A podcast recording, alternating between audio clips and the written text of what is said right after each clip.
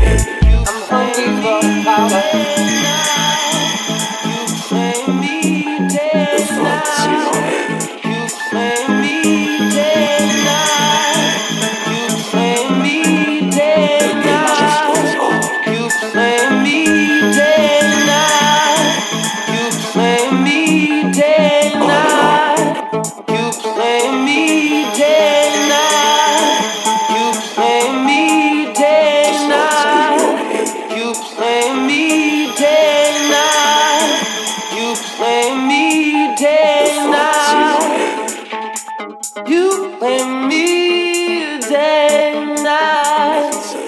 Just hold in your head.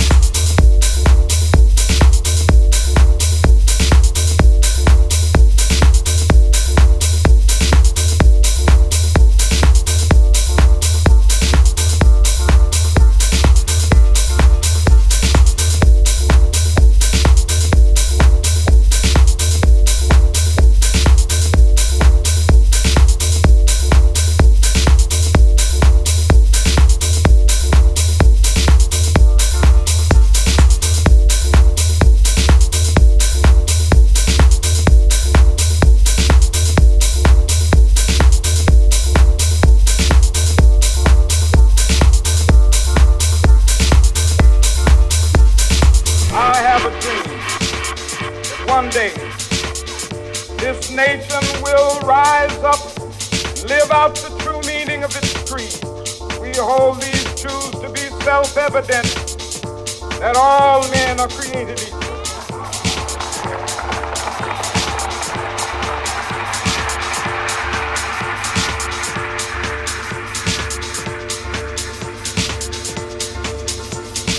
I have a dream